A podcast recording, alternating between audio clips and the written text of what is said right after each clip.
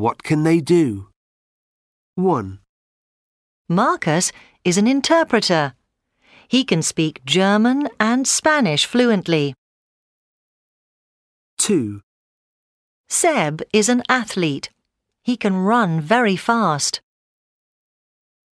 3, Thomas is a mechanic. He can mend cars. 4, Anna is a pilot. She can fly an Airbus A380. 5, Sarah is a musician. She can play the violin really well. 6, Lucy is a schoolgirl. She can write interesting stories. 7, Leo is Lucy's dad. He can make fantastic cakes. Can Marcus speak Spanish? Yes, he can. Can you speak Spanish? No, I can't. Can Leo make cakes? Yes, he can. Can you make cakes? No, I can't. I can't cook at all. He can make cakes. He can't run fast. Can you cook? Yes, I can. Of course I can. Lucy, you're really good at using the computer. I can't do that. Can you do lots of things on it? Of course I can, Grandad. I can play lots of games on it. My favourite game is Minecraft. You can build your own house. It's great. Wow. Can you build a house for me? Of course I can. I can make a really big one for you with six bedrooms. Six bedrooms. Amazing. What other things can you do on your computer? Lots and lots. I can do my maths homework and write stories. Sometimes I send my stories to my friends, and I can chat to my friends too. Wow, that is clever. Now, your mum says you can speak a little French. Don't tell Mum, but I'm terrible at French. I can't speak it at all. But my friend Helen can speak French really well because her mum's French. They speak French at home all the time. Well, you can learn from Helen. Can you speak any other languages? No, I can't. Can you speak French, Grandad? No, I can't. But I can speak German. What other things can you do? I can cook. I can make delicious cakes. Dad makes great cakes, and sometimes I help him. Yesterday, we made a really big chocolate cake. Mmm, can I have some? Of course you can.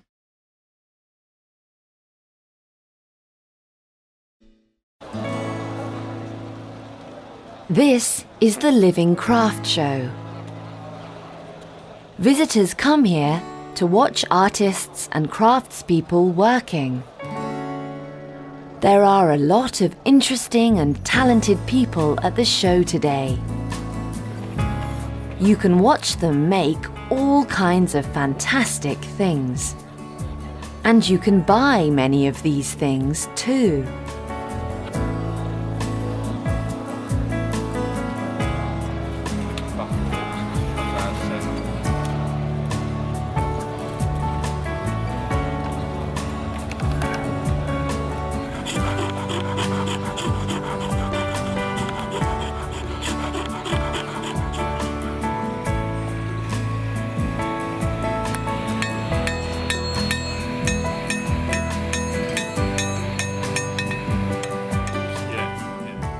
Andrew is a sculptor. He makes sculptures with clay. It's a difficult job and he can't work quickly.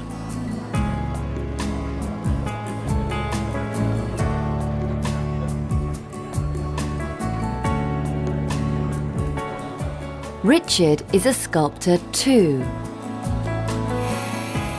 But he makes wooden sculptures with a chainsaw. He can make sculptures very quickly. But it's a dangerous job, so he always works carefully. Visitors can't try using a chainsaw, but they can try many other things at the show. Simon teaches people to carve stone. Even children can try it. Jasper is only 10 years old, but he can carve very well.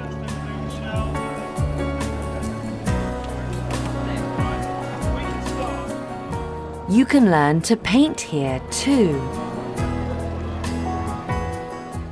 Some of these people can't paint at all, but Linda's a great teacher.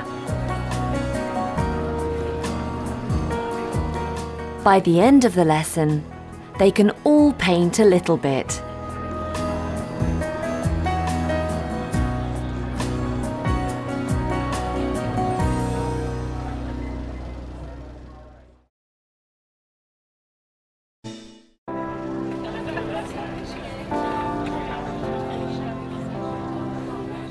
There are many talented young craftspeople working at the show today.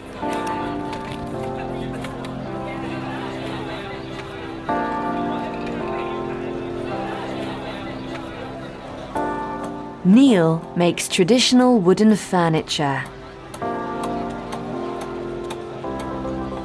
He uses a very old tool called an adze. He wears special shoes because the adze is quite a dangerous tool.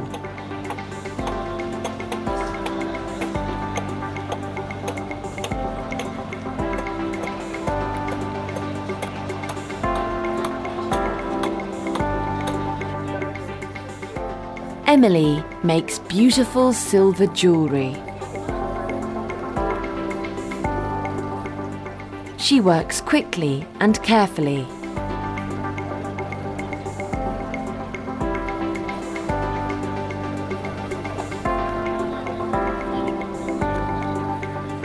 Visitors can buy some of her necklaces and earrings at the show today. Ben makes modern wooden furniture. Some of his furniture is very expensive because it takes a very long time to make.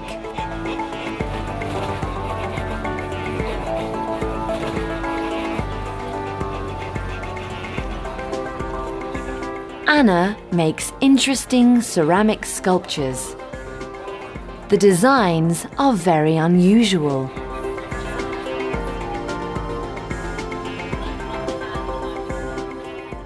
The artists and craftspeople at the Living Craft Show are very talented, and it's wonderful watching them work.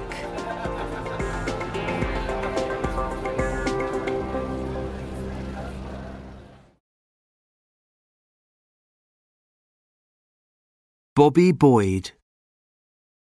Hi, my name's Bobby. I'm Irish, but I live in Lisbon in Portugal. I teach English at a big school here. I can speak Portuguese fluently and German a little bit. I love it here. Most Saturdays I leave the city and go to Sintra. It's a beautiful old town, very near Lisbon. I go with friends, and we usually go horse riding or walking in the lovely countryside. Sometimes we go surfing too. The beaches are amazing. All my Portuguese friends can surf really well. I can't surf very well, so I sunbathe. I love the beaches here. On Sunday nights, we sometimes go to fado restaurants. Fado is traditional Portuguese music. I love it. I can now sing fado quite well, but I can't play the guitar. Sunday is also the day for sardinhas assadas, grilled sardines in English. My friend George always cooks delicious sardines with potatoes. I can't cook at all, but I sometimes make Irish coffee for my friends. Coffee, whiskey, and cream. They love it, and so do I. Bobby Boyd. Hi, my name's Bobby. I'm Irish, but I live in Lisbon in Portugal. I teach English at a big school here. I can speak Portuguese fluently and German a little bit. I love it here. Most Saturdays, I leave the city and go to Sintra. It's a beautiful old town, very near Lisbon. I go with friends, and we usually go horse riding or walking in the lovely countryside. Sometimes we go surfing too. The beaches are amazing. All my Portuguese friends can surf really well. I can't surf very well, so I sunbathe. I love the beaches here. On Sunday nights, we sometimes go to fado restaurants. Fado is traditional Portuguese music. I love it. I can now sing fado quite well, but I can't play the guitar. Sunday is also the day for sardinhas assadas, grilled sardines in English. My friend George always cooks delicious sardines with potatoes. I can't cook at all, but I sometimes make Irish coffee for my friends. Coffee, whiskey, and cream. They love it, and so do I. Pronunciation 1, I can ski quite well.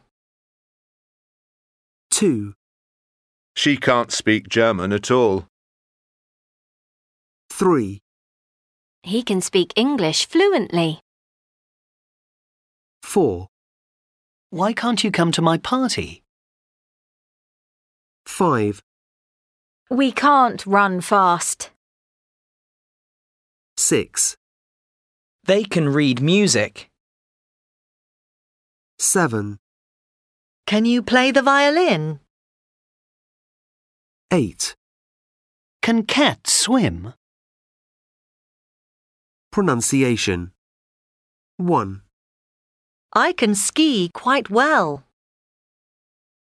2, She can't speak German at all. 3, He can speak English fluently. 4, Why can't you come to my party? 5, We can't run fast. 6, They can read music. 7, Can you play the violin?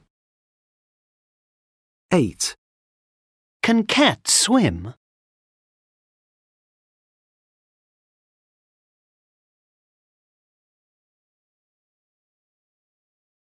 Requests and offers 1,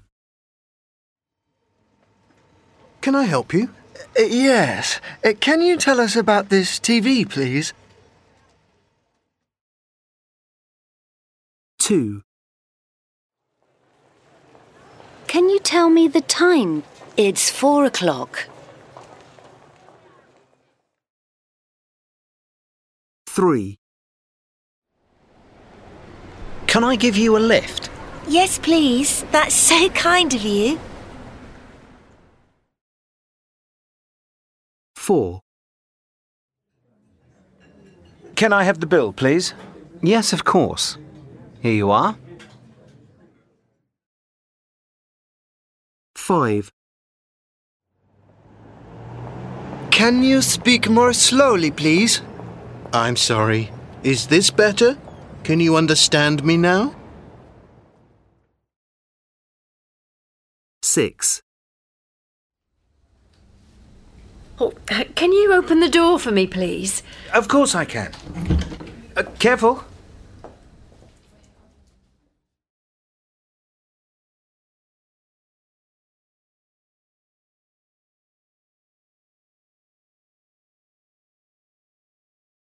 What can't you do on your smartphone? Not much. The history. Was there ever a world with no smartphones? Well, yes, there was.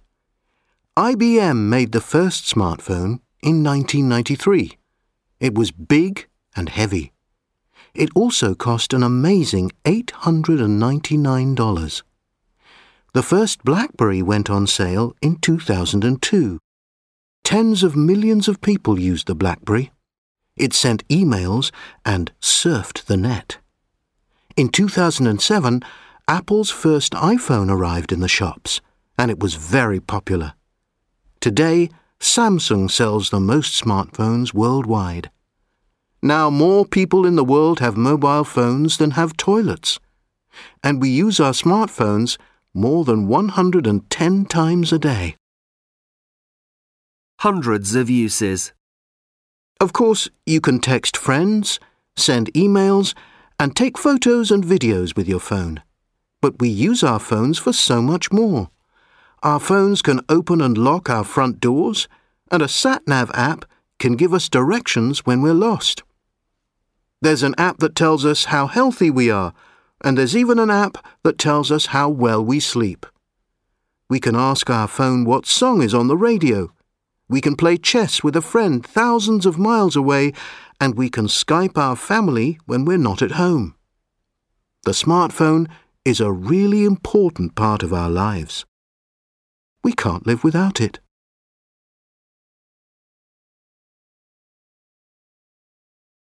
What do you do on your smartphone? Keith, age 73. I play Scrabble with my son on my phone. I love it. I live in Scotland, and my son lives in London. Playing Scrabble makes us feel nearby. We usually play in the evening after he finishes work. It's the best part of my day. I usually win. I had an eight letter word yesterday and got 82 points. Maddie, age 34.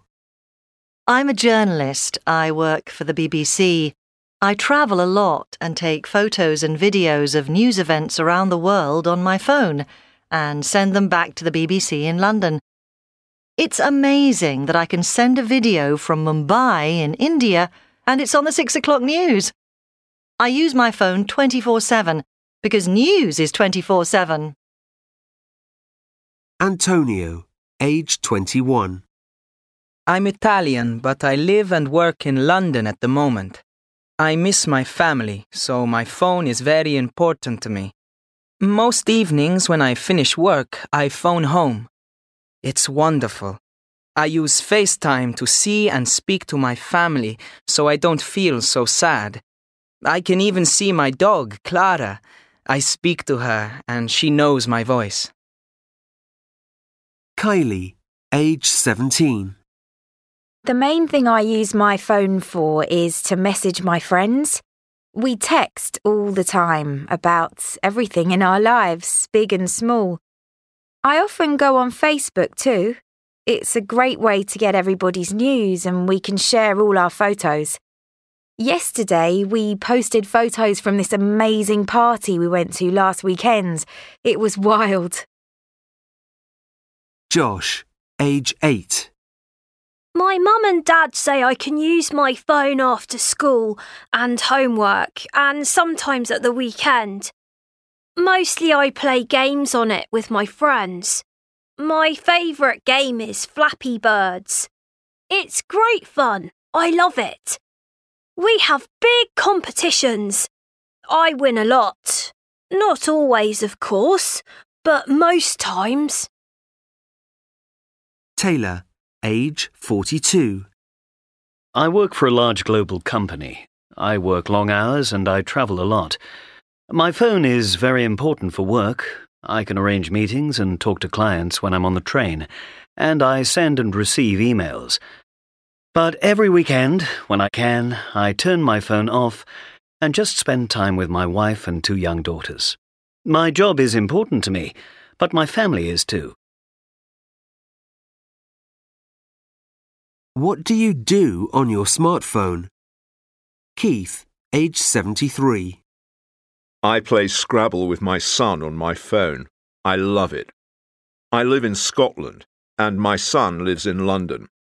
Playing Scrabble makes us feel nearby. We usually play in the evening after he finishes work. It's the best part of my day. I usually win. I had an eight letter word yesterday and got 82 points. Maddie, age 34. I'm a journalist. I work for the BBC.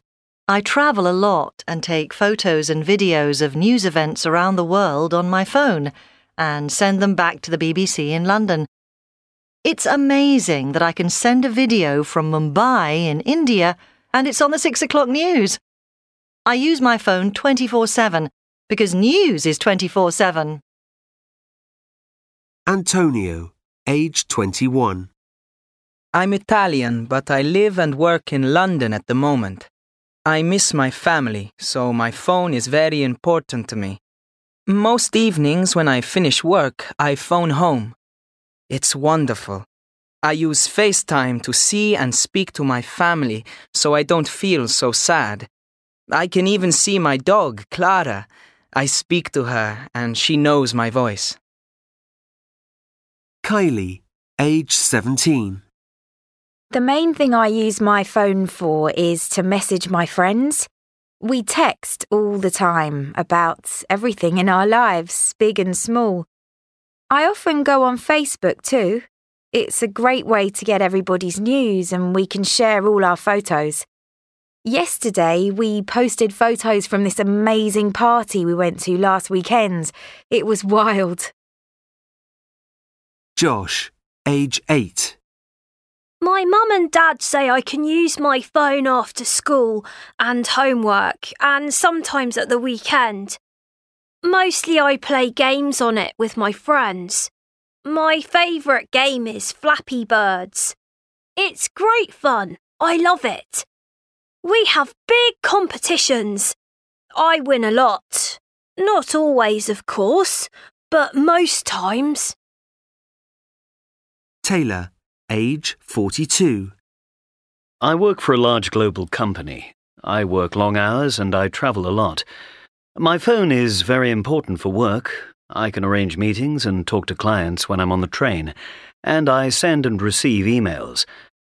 But every weekend, when I can, I turn my phone off and just spend time with my wife and two young daughters. My job is important to me, but my family is too.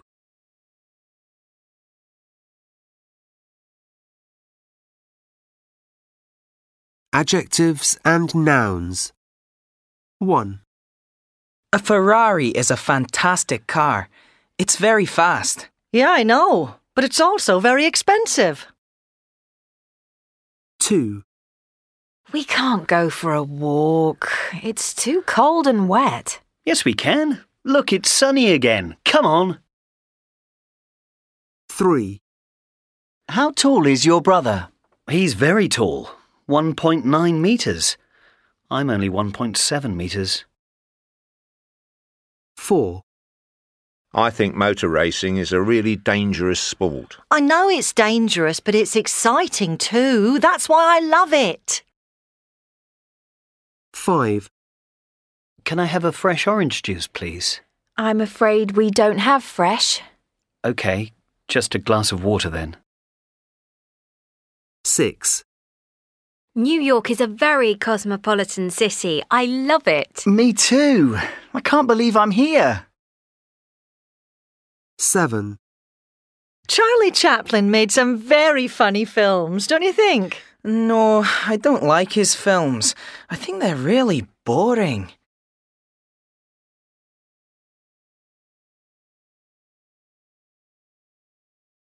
Everyday problems. 1. Excuse me, can you help me? I'm lost. Where do you want to go? The Canadian Embassy? Turn left onto Trafalgar Square. It's straight on. You can't miss it. 2. Excuse me, this ticket machine doesn't work. Did you push the green button? No, I didn't. Ah, well. Here's your ticket. Oh, thank you very much. 3. I'm so sorry I'm late. It's okay. The film starts in 15 minutes. I missed the bus. I told you, it doesn't matter. Come on, let's go. 4. Come on, it's time to leave. But I can't find the car keys. I can't find them anywhere. You put them in your bag. Did I? Oh, yes, here they are. Phew. 5. Are you all right? Yes, I think so. Does your arm hurt? It hurts a bit, but I think it's okay. 6.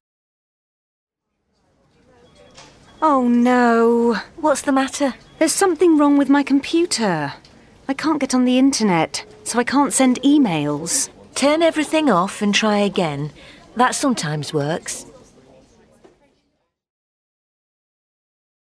Everyday problems. 1.